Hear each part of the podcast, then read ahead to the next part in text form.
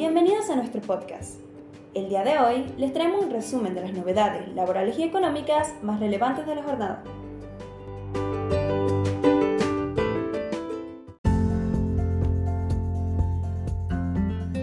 Potenciar trabajo. Cambian el plazo para revalidar los datos obligatorios.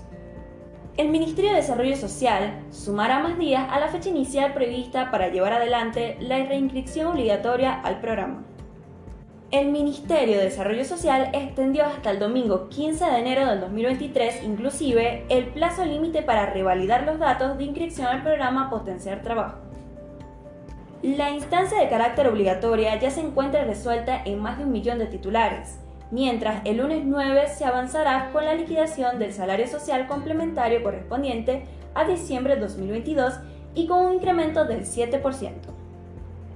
En menos de dos meses, 1.066.513 titulares validaron su identidad en Argentina.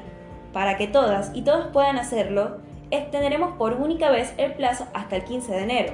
También iniciaremos un operativo en los barrios para ayudar a quienes lo necesiten destacó la cartera conducida por Victoria Tolosa Paz.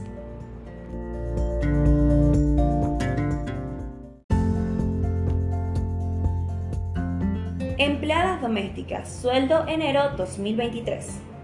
Las trabajadoras de casas particulares reciben en enero la primera cuota del último aumento del 24% que se dividió en cuatro tramos.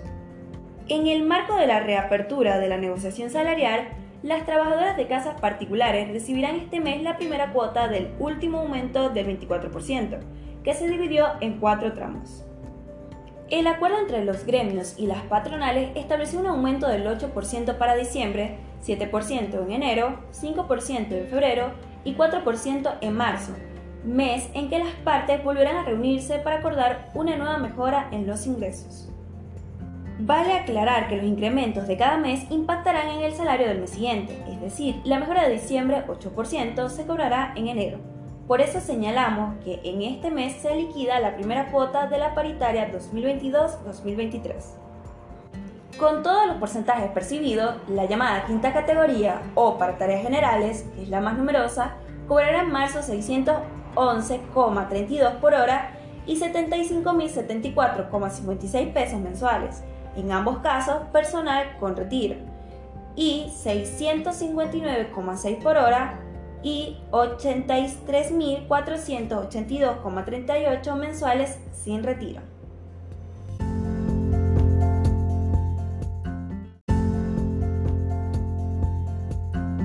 Postergación de la actualización del impuesto a los combustibles se prorrogó hasta el 1 de abril del 2023 la actualización de los nuevos valores.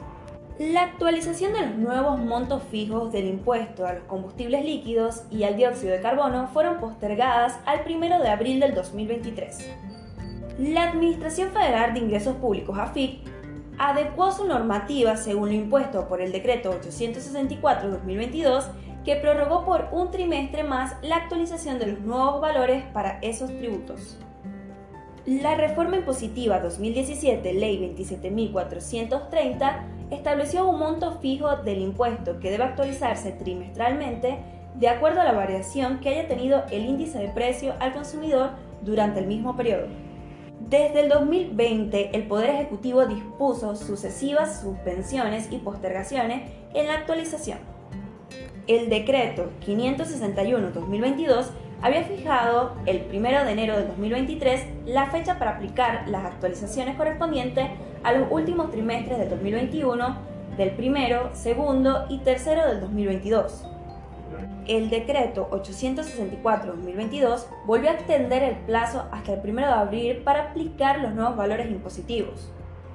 Al ser la autoridad competente, la FIC publicará en esa fecha los incrementos correspondientes.